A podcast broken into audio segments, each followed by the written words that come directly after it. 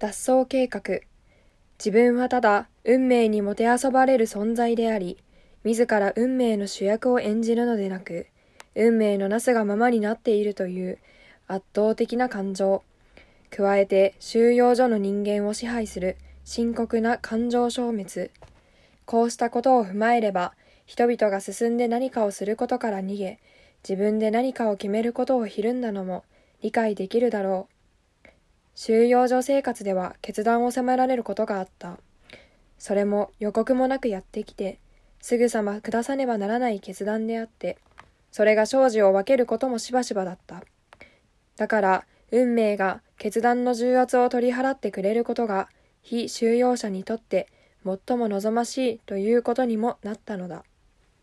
この決断回避が最もあらわになるのは、非収容者が数分の間に脱走するかしないか決断を迫られる時だった。いつも数分が運命の分かれ目だった。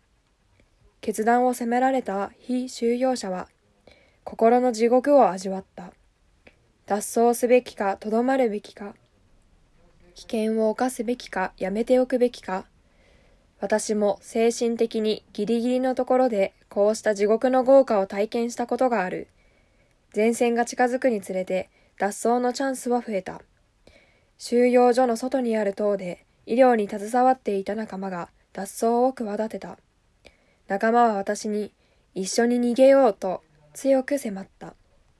そして非収容者ではないある患者を複数の医師の立ち会いのもとで診断するという口実を設け、私が専門医として同行しなければならないことにして、私たちはまんまと収容所を後にした。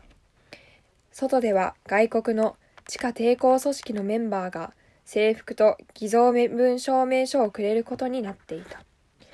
ところが土壇場になって技術的に無理だということになり、私たちは収容所に戻らざるを得なくなった。それでもこの機会を利用して、みちみち食べるための腐りかけのじゃがいもや、そして何よりリュックサックを手に入れられないものか探してみることにした。